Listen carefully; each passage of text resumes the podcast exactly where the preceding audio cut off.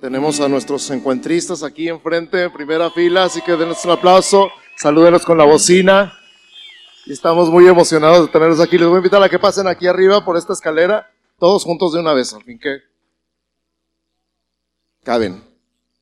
Gracias a Dios por esta tarimota, caben muy bien. Y uno por uno van a responder dos preguntas. Tomen su lugar, los que están aquí en el, en el auditorio, tomen su lugar, si pueden sentar en su carro cómodamente estás en línea, pues más cómodo ahí en tu sillón, en tu escritorio, donde quiera que estés. Y vamos a escuchar de boca de los encuentristas lo que Dios hizo con ellos. Van a responder dos preguntas. ¿Cómo venías el viernes? Y eh, durante lo que hizo Dios, ¿cómo te vas?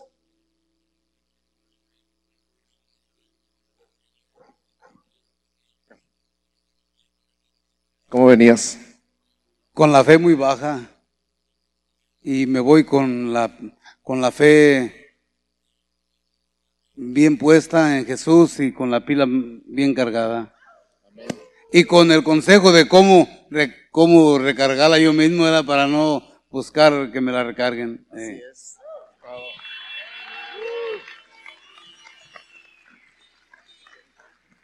¿Cómo venías? Yo venía triste. Y es más, aquí cuando al entrar acá a la puerta, yo me quería bajar, ya parece que el enemigo lo miraba adentro. Pero, pero dije yo, no, yo voy a seguir adelante, porque no voy a entrar en una cantina, no voy a entrar en una otra casa, sino voy a entrar en su casa de Dios. Pero gracias a Dios, ahorita me siento liberado y me voy más contento que otras veces. Aparece que ya resucitó mis padres, pero sí resucitó uno, que es Jesús, Rey de Reyes y Señor de Señores. Amén, amén, amén. todo. ¿Cómo llegaste? Gloria a Dios. Yo venía, yo venía algo agotado, venía así como estresado. Pero del viernes a hoy me voy con toda la fe del Señor, lleno del Señor. Todo lo que nos habló en estas 40 horas, aquí me lo llevo en mi corazón. Y le doy gracias al Señor día con día, que ojalá esto se repitiera, ¿verdad? Ojalá no se acabara, siguiera. Gloria a Dios. Dios me los bendiga, hermanos. Me voy feliz y contento. Bendiciones. Amén. todo. Uh. ¿Cómo llegaste? ¿Cómo llegamos? Antes que nada, Dios los bendiga a todos. Ah, yo llegué frustrado, este, con, ¿cómo decirlo? Con dudas. Pero ahora que me voy de aquí, voy que creo en Dios. Tengo fe en Dios, aumentó mi fe con Dios. Y eso es lo más importante para mí. Y más que nada me llevo un que dice Filipenses 4:13. Todo lo puedo en Cristo y Él me fortalece. ¿Vale? Bendiciones, bendiciones para todos. ¿Cómo llegaste?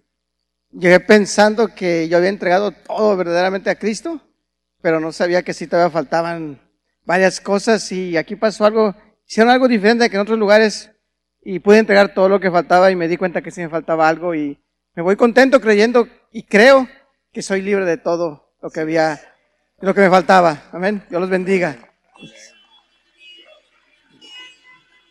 ¿Cómo verías? Pues sí, un poquito, así como cansado, estresado.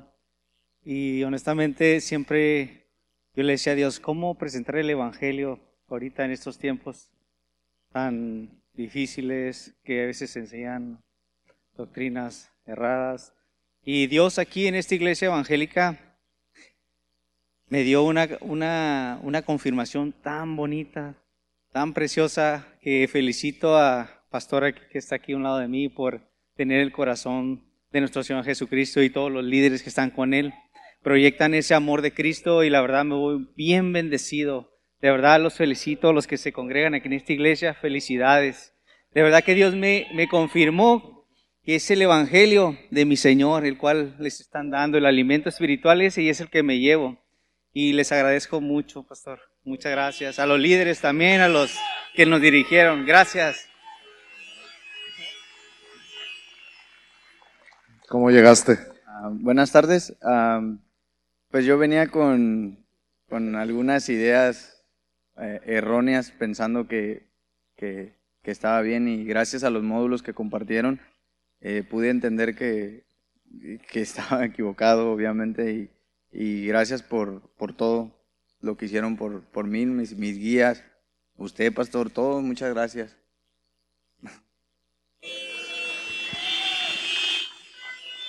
¿Cómo llegaste? Ay, ¿cómo llegué? Ah, quinceañero. Queriendo cumplir 15 años. Ah, yo tengo como 20 años en el Evangelio y siempre había pensado que había entregado todo y que, que era todo lo que se podía vivir. Y desde hace un tiempo para acá, ah, no sé, unos seis o siete meses, que cantaba por cantar, eh, aplaudía por aplaudir simplemente, pero no, ah, no sentía el, el- el Espíritu Santo. Y hoy, anoche o antenoche, no sé qué día, este, pues ahí está todavía. Así es. Amén. Amén. ¿Cómo llegaste? Muy buenas tardes y bendiciones a todos. Pues la verdad pensé que sabía, pero después del evento que tuvimos, estoy agradecido con todos. Hay mucho más ahí que tenía por dentro que todavía no había soltado. Y estoy agradecido con el Señor que me dio la oportunidad de soltarlo todo, dejarlo ir. Y gracias a todos los que apoyaron. Es una bendición grandísima y gracias. Y Dios me los bendiga siempre. ¿Cómo venías? Buenos días. Este, pues yo la verdad venía bien agüitado y de- la verdad yo tenía miedo de venir. Y la verdad pues ahora no tengo palabras y me siento contento acá con Dios, ¿verdad? Gracias a un hermano que me guió y hoy me siento contento de estar aquí en la casa de Dios. Gracias. ¿Cómo venías? Pues la verdad yo venía, mm, no sé, con... Ah, yo no quería venir, pero pues me obligaron a venir. Y, y la verdad me voy con, con otra idea, ¿sí me entiende? Mm, No es lo que, lo que yo me imaginaba. Aunque llegaron tarde, pero pues llegaron, ¿no? Pensé que no iban a venir. Y pues gracias, estoy muy agradecido con todos, la verdad. Y me voy con otra idea. Gracias. eh. ¿Cómo venías? Venía triste, cansado y me voy contento. Me llevo a Dios y gracias a todos por todo. A ver, gracias. ¿Cómo venías? Uy, Pues muy buenas tardes, hermanos. Mi nombre es Tiburcio Méndez y pues estoy agradecido con todos ustedes. Yo venía pues triste, desorientado. Ah, no están por saberlo, tú pasé una, una- algo malo en mi familia y pues siempre andaba correteando a mi esposa, sabiendo dónde estaba, dónde estaba, se me había ido de la casa. Pero hoy le doy gracias a Dios y se la dejo a Dios porque realmente yo no puedo hacer nada. Todo lo que hago lo vuelvo más peor. Entonces, pues le doy la seguridad y la certeza, me voy con la seguridad y la certeza de que Él va a velar por ellos, estén donde estén, y que si va a regresar es porque Él tiene el poder de su corazón.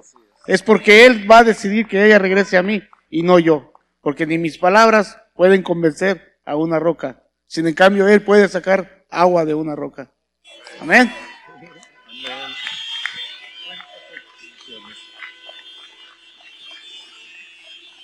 Amén. ¿Cómo venías?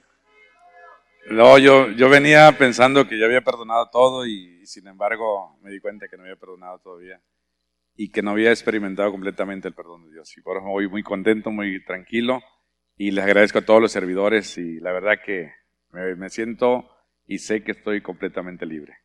Que lo bendiga.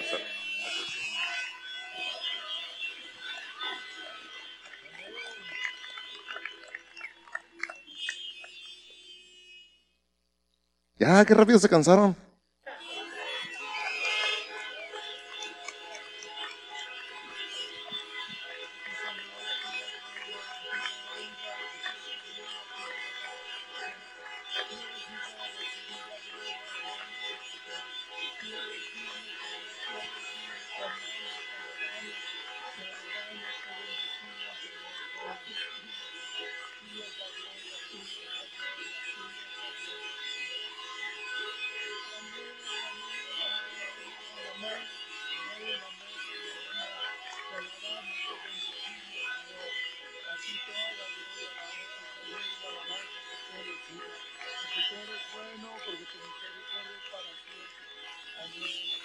Amén, amén, amén.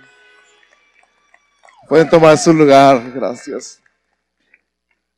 Ya es un poquito más claro cuando los salmos dicen alábele a son de bocina. Ahí están las bocinas. Así es con todo.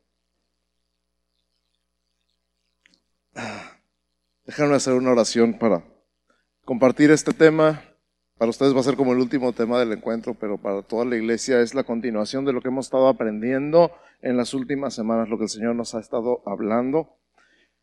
Y vamos a orar primero. Padre, en el nombre de Jesús, gracias por tu palabra, gracias por enseñarnos, gracias por consolarnos, por animarnos, por retarnos, por todo lo bueno, lo maravilloso que ha sido con nosotros. Ha sido increíble con nosotros. Y, y yo sé que está mal dicho decir increíble porque no puedo más que creer y recibir y aceptar todas tus maravillas, todo lo fabuloso, lo maravilloso que ha sido con nosotros tu amor, tu gracia, tu abrazo, tu consuelo, tu fortaleza. Tú nos has sostenido en los tiempos más difíciles, en las horas más oscuras de nuestra vida. Tú has estado ahí, has estado presente y no solo has estado presente, has estado involucrado en nuestra vida. Aunque no te hemos visto en algún momento, podemos estar seguros que has estado ahí porque hoy estamos aquí. Y porque ya no estaríamos aquí si no fuera por ti y porque tú eres el Dios del universo, el creador del cielo y de la tierra, el altísimo, el todopoderoso, el todo suficiente. Nuestra paz, nuestro sanador, nuestra justicia, nuestra esperanza, nuestra salud, eres todo para nosotros y podemos confiar y descansar que nuestra vida está en tus manos y que todo lo que tenemos y que todo lo que somos y que todo lo que hay en nosotros y alrededor de nosotros, nuestra familia, nuestro trabajo, nuestros parientes, nuestros compañeros, nuestros amigos, todo está en tus manos. Descansamos en esa verdad, que tú tienes control de todo y que nada se escapa de tus manos. En el nombre de Jesús. Amén. Que estamos a dos domingos de Semana Santa. Dentro de dos semanas ya es Domingo de Palmas y estamos, hemos estado hablando de la visión y hemos estado hablando del tiempo del cumplimiento. Hemos estado hablando que Dios nos dio una visión y que por un tiempo la tuvimos que esperar, así como el pueblo de Israel tuvo que esperar la llegada del Mesías. Nosotros estamos esperando el cumplimiento de la visión. No es instantáneo, pero también hay un propósito en esa espera. Así que todas las profecías mesiánicas, todo lo que está escrito en la Biblia acerca de Jesús se ha cumplido. Bueno, casi todo. Ya nada más falta que regrese por nosotros. Todo lo demás se ha cumplido al pie de la letra. La victoria de Cristo sobre Satanás, el pecado y la muerte estaban profetizadas y se han cumplido totalmente. Hoy me gustaría ayudarte a preparar tu corazón y el tema del día de hoy, si estás tomando notas, es preparándonos para el cumplimiento. Si estás tomando notas aquí en tu carro o en tu casa, o donde quiera que estés, el tema de hoy es preparándonos para el cumplimiento. Así que vamos a cumplir, a ver cumplida su palabra, no solamente en el mundo hace dos mil años, sino en tu vida el día de hoy. Y voy a leer una vez más Isaías 40, que fueron los versículos, donde está el versículo de la semana que ya compartió Gaby en los avisos, pero lo voy a leer desde el versículo 1 hasta el versículo 5. Isaías 40 del 1 al 5. Si tienes tu Biblia, ábrela en Isaías capítulo 40. O si la tienes en, tu teléfono, búscala en tu teléfono, pero no te confíes nada más a lo que te digo aquí enfrente. Quiero que lo leas por ti mismo. Isaías 40 del 1 al 5. ¿Ya lo tienen? ¿Ya lo tienen? Digan amén. Dice, consolaos, consolaos, pueblo mío, dice vuestro Dios hablad al corazón de Jerusalén, decidle a voces que su tiempo es ya cumplido, que su pecado es perdonado, que doble ha recibido de la mano de Jehová por todos sus pecados. Voz que clama en el desierto, preparad camino a Jehová, enderezad calzada en la soledad a nuestro Dios. Todo valle sea alzado, y bájese todo monte y collado, y lo torcido se enderece, y lo áspero se allane, y se manifestará la gloria de Jehová, y toda carne juntamente la verá, porque la boca de Jehová ha hablado. Amén. Ahí se quedaron bien callados. Esta palabra se cumplió hace dos mil años con Juan el Bautista. Vamos a ver en Juan capítulo 1 versos 19 al 31. Juan capítulo 1 versos 19 al 31. Búscalo ahí en tu Biblia o ahí en tu teléfono o ahí donde estás. Dice Juan 1.19, este es el testimonio de Juan. Cuando los judíos enviaron de Jerusalén sacerdotes y levitas para que le preguntasen, ¿tú quién eres? Confesó y no negó, sino confesó, yo no soy el Cristo. Y le preguntaron, ¿qué pues? ¿Eres tú Elías? Dijo, no soy. ¿Eres tú el profeta? Y respondió, no. Le dijeron, pues ¿quién eres? Para que demos respuesta a los que nos enviaron. ¿Qué dices de ti mismo? Y dijo, yo soy la voz de uno que clama en el desierto. Enderezad el camino del Señor, como dijo el profeta Isaías. Y los que habían sido enviados eran de los fariseos. Y le preguntaron y le dijeron, ¿por qué pues bautizas si tú no eres el Cristo, ni Elías, ni el profeta? Juan le respondió diciendo, yo bautizo con agua, mas en medio de vosotros está uno a quien vosotros no conocéis. Este es el que viene después de mí el que es antes de mí, del cual yo no soy digno de desatar la correa del calzado. Estas cosas sucedieron en Betábara, al otro lado del Jordán, donde Juan estaba bautizando. El siguiente día vio Juan a Jesús que venía a él y dijo, He aquí el Cordero de Dios que quita el pecado del mundo.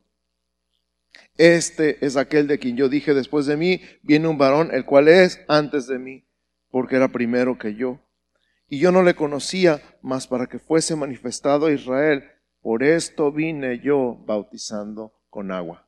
¿Cuál es la razón por la que Juan vino bautizando con agua? Para que se manifestara Jesús. El bautismo de Juan era el bautismo de arrepentimiento para voltear los ojos del mundo hacia Dios, por lo menos los ojos de Jerusalén, que es como el centro del mundo.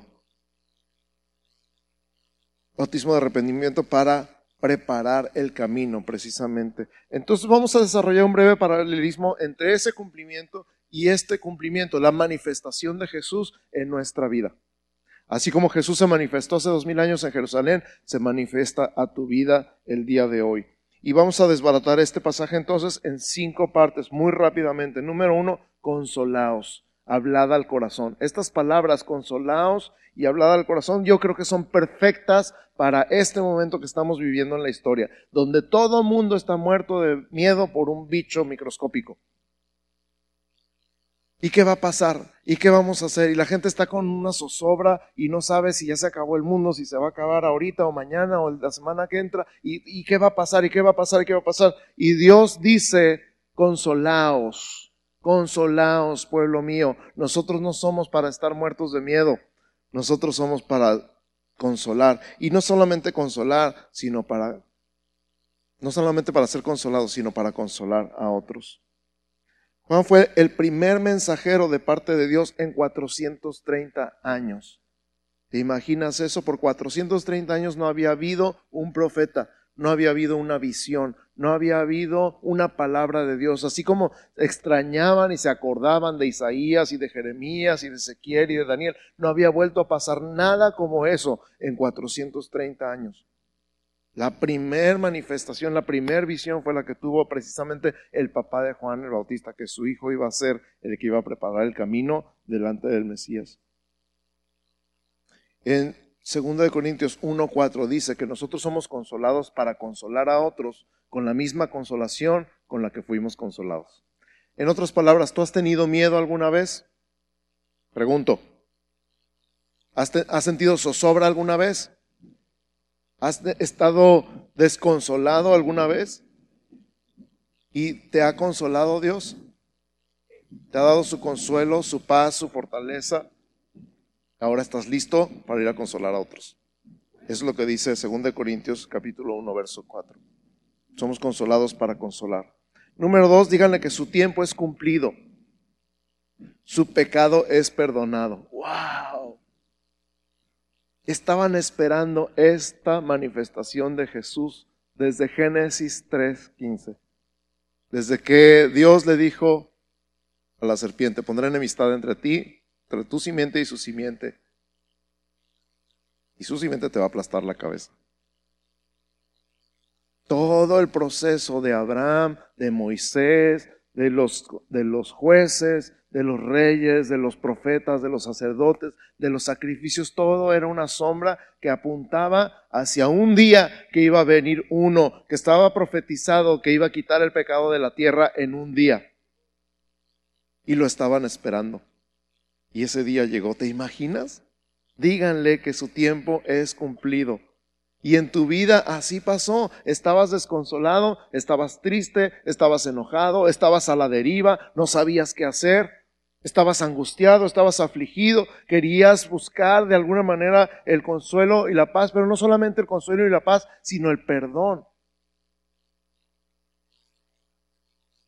Todo tu pecado, toda tu culpa, toda tu vergüenza y no sabías qué hacer, pero había un tiempo que se iba a cumplir y ese tiempo es hoy. Tu pecado es perdonado, tu tiempo es cumplido. ¿Por qué? Porque Jesús es el Cordero de Dios que quita el pecado del mundo. No sé si sabías, pero si no sabías, ahora ya sabes. Jesús es el Cordero de Dios. Ya no se necesitan más sacrificios por el pecado, ya no se necesita matar más animales y derramar la sangre y esparcirla en ningún altar ni sobre ti, porque ya hubo un sacrificio único, completo y perfecto que quitó el pecado del medio para siempre. Ya no hay nada que te separe de Dios. Eso equivale a un aplauso. Alábale con bocina. Díganle que su tiempo es cumplido y su pecado es perdonado. Eso se cumple también en nosotros en 2 Corintios 5, 19, donde dice que nosotros no nada más fuimos reconciliados, sino que se nos entregó la palabra de reconciliación. Ahora estamos reconciliados con Dios, pero ya no nada más estamos reconciliados con Dios, ahora tú y yo tenemos la palabra de reconciliación. Me acuerdo, porque siempre uso este ejemplo, cuando ponen una publicidad en las oficinas de gobierno que si pagas ahorita el agua te, descuentan todas las multas y recargos. Y entonces, o el predial, o yo no sé, pero la gente corre la voz, oye, si pagas ahorita no hay multas y recargos. O sea, ¿qué es? Perdón. Perdón de multas y recargos. Y la gente corre la voz y si pagas ahorita te sale más barato porque no hay multas ni recargos. Ahora con mayor razón yo recibí el perdón de todos mis pecados por la sangre de Jesús. Fui perdonado. Entendí que este es mi tiempo de recibir el perdón de Dios, pero no nada más de recibirlo yo, sino que ahora yo tengo la palabra de reconciliación para llevarla donde quiera que vaya. Oye, hay perdón, hay manera de ser perdonado. Y que te diga, no, es que yo he hecho muchas cosas malas, yo no puedo ser perdonado. Sí, te estoy diciendo que hay perdón. Ven a Jesús para que te perdone, para que recibas su perdón. Tenemos, tú y yo tenemos la palabra de reconciliación. ¿Cuántos dicen amén? Así que es hora de llevar esta palabra. Es un consuelo saber que es el tiempo cumplido de recibir el perdón. Y luego Isaías continúa diciendo, preparad el camino a Jehová que era precisamente el bautismo de Juan, el bautismo de arrepentimiento. En otras palabras, cambiar nuestros ojos de donde sea que los teníamos hacia Dios.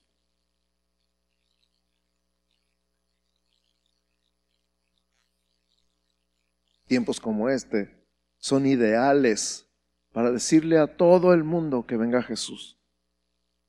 Tiempos como este son ideales para decirle a todo el mundo que venga Jesús. Mira, has estado enfocado en tu propia vida. Has estado enfocado en tus propias metas. Mira, has estado enfocado en lo que te gusta, en lo que se te antoja, sea bueno o sea malo. ¿Y qué te ha resultado? ¿Qué te ha traído? ¿Y ahora? ¿Quieres probar la vida de de veras? ¿Quieres saber lo que es bueno? Ven a Jesús. No tienes idea, no has conocido nada, no has conocido el gozo, ni la paz, ni la alegría, ni la esperanza que tengo ahora. Ven a Jesús, es el tiempo ideal.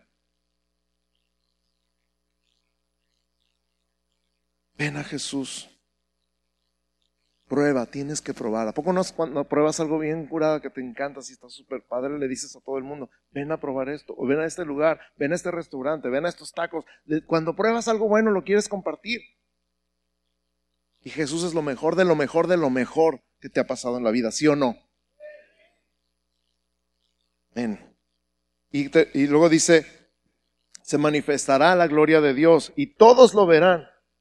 Se manifestará la gloria de Dios y todos lo verán. ¿Sabes qué me recuerda esa palabra? El mismo Juan en el capítulo 1, el verso 14 dice, y vimos su gloria gloria como del unigénito del Padre, lleno de gracia y de verdad. Vimos su gloria. Juan está diciendo, vimos su gloria. El cumplimiento de Isaías está en Juan, porque Juan dijo, verán su gloria y todos lo verán. Y Juan dijo, vimos su gloria, gloria como del unigénito del Padre, lleno de gracia y de verdad. Y este es el tiempo que tú veas la gloria de Dios.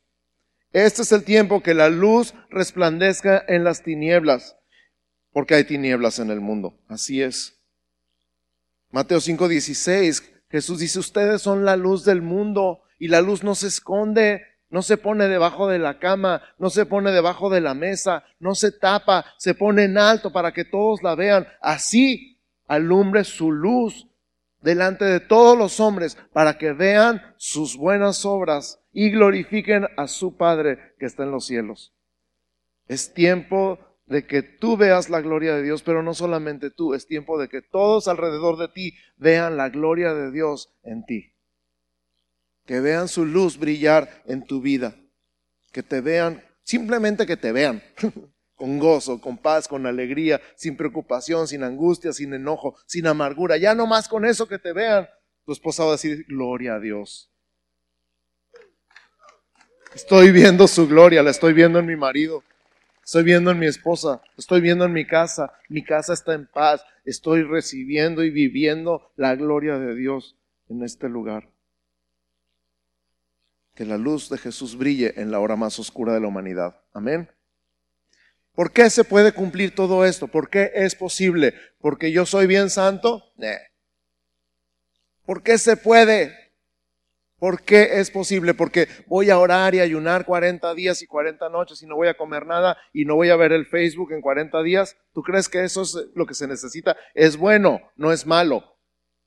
Pero aquí la razón que nos da Isaías no es esa. Termina diciendo, porque la boca de Jehová lo ha hablado. O sea, porque digo yo. Y ese yo es Dios. Cuando Dios dice algo, se hace, punto. Dios dijo sea la luz y fue la luz. Dios dijo que se separe el agua de la tierra y se separó el agua de la tierra. Dios dijo que del agua salgan peces y aves y que de la tierra salgan animales y plantas. Y no más porque lo dijo, pasó. Y si Él dice que tú vas a ver su gloria en este día, entonces tú vas a ver su gloria en este día. ¿Por qué? Porque Él lo dice nada más. Amén.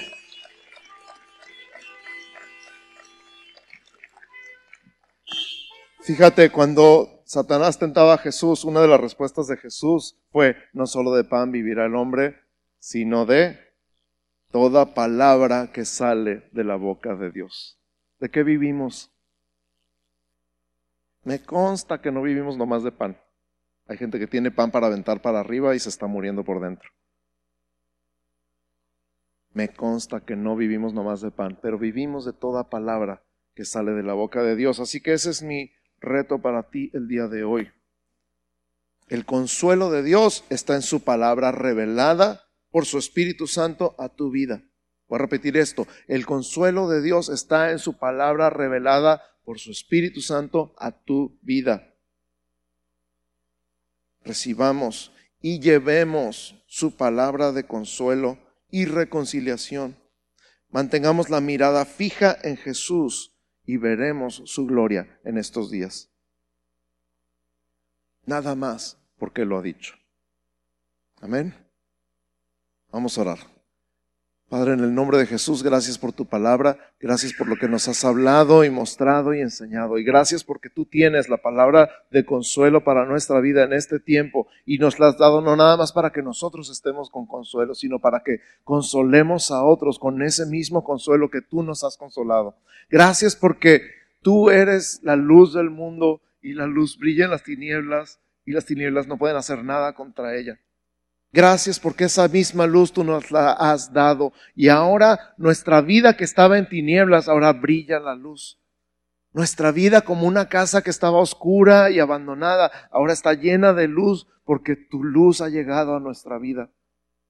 Pero ahora es tiempo de que tu luz brille, no nada más en nuestra casa, sino en la casa del vecino, en la casa del pariente, en la casa del amigo, en la casa del compañero de escuela y de trabajo. Es tiempo que tu luz brille en Tijuana y en todo el mundo. Es momento de tinieblas en el mundo, pero en las tinieblas es donde más se necesita la luz. Y nosotros tenemos tu luz, tu palabra de consuelo, tu palabra de reconciliación. Y tú has dicho que nosotros vamos a ver tu gloria en estos días. Nada más porque tú lo hablas y lo que tú hablas se cumple, porque tu palabra tiene poder. Y nosotros decidimos creer y aceptar y abrazar esta verdad, que nosotros tenemos la luz que va a brillar en las tinieblas. Que nosotros no tenemos miedo porque nosotros tenemos la luz. Te tenemos a ti y tú eres suficiente. Y nuestra vida sea una antorcha que ilumine en la oscuridad. En el nombre de Jesús.